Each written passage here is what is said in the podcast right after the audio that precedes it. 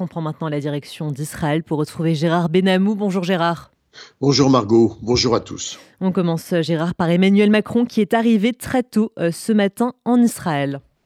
Oui, pour une visite attendue, notamment par les familles des otages avec lesquels il doit s'entretenir. On ne connaît pas dans le détail horaire son programme en raison de précautions sécuritaires, mais également de la mouvance de la situation qui pourrait faire apparaître quelques fenêtres de dialogue. On sait en effet qu'Emmanuel Macron rencontrera les principaux dirigeants israéliens, Benjamin Netanyahu, également le représentant de l'opposition, Yair Lapid, le président Herzog, tandis que le député Benny Gantz, anciennement dans l'opposition, a rejoint provisoirement, en raison des circonstances, le gouvernement d'urgence nationale. Et puis, Mahmoud Abbas à Ramallah est également sur l'agenda d'Emmanuel Macron.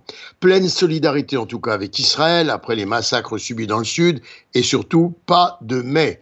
On s'interrogeait hier soir, avant le départ du président de la République française, sur la probabilité qu'il puisse s'entretenir avec le roi Abdallah de Jordanie ou encore avec le président égyptien Al-Sisi, puisque l'Égypte a été un médiateur sur le dossier du conflit entre le Hamas et Israël, de même que le Qatar. Ils auraient pris part d'ailleurs à des négociations pour des libérations d'otages. Et selon l'Élysée, Emmanuel Macron aurait l'intention d'appeler à la reprise d'un véritable processus de paix, Gérard.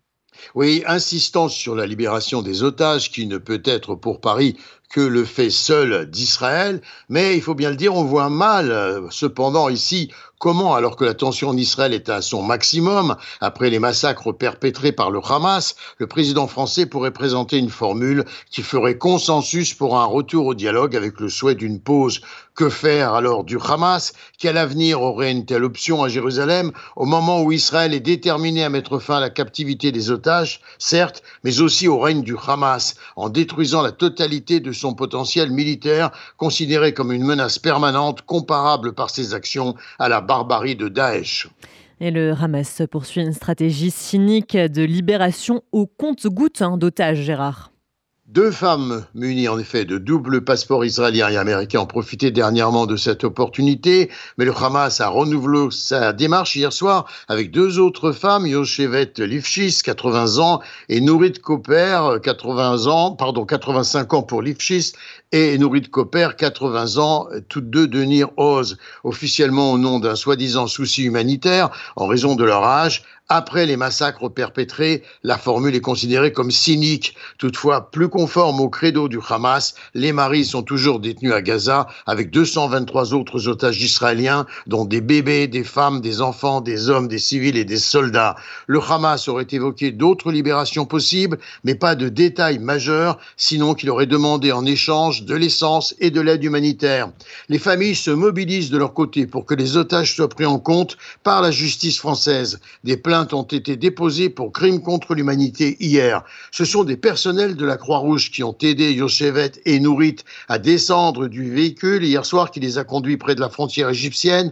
Un hélicoptère les a ensuite transportés à l'hôpital Irilov de Tel Aviv, où les attendait leur famille leur état est jugé satisfaisant. Et enfin, Gérard, l'épreuve émotionnelle hein, pour les Israéliens demeure extrêmement lourde.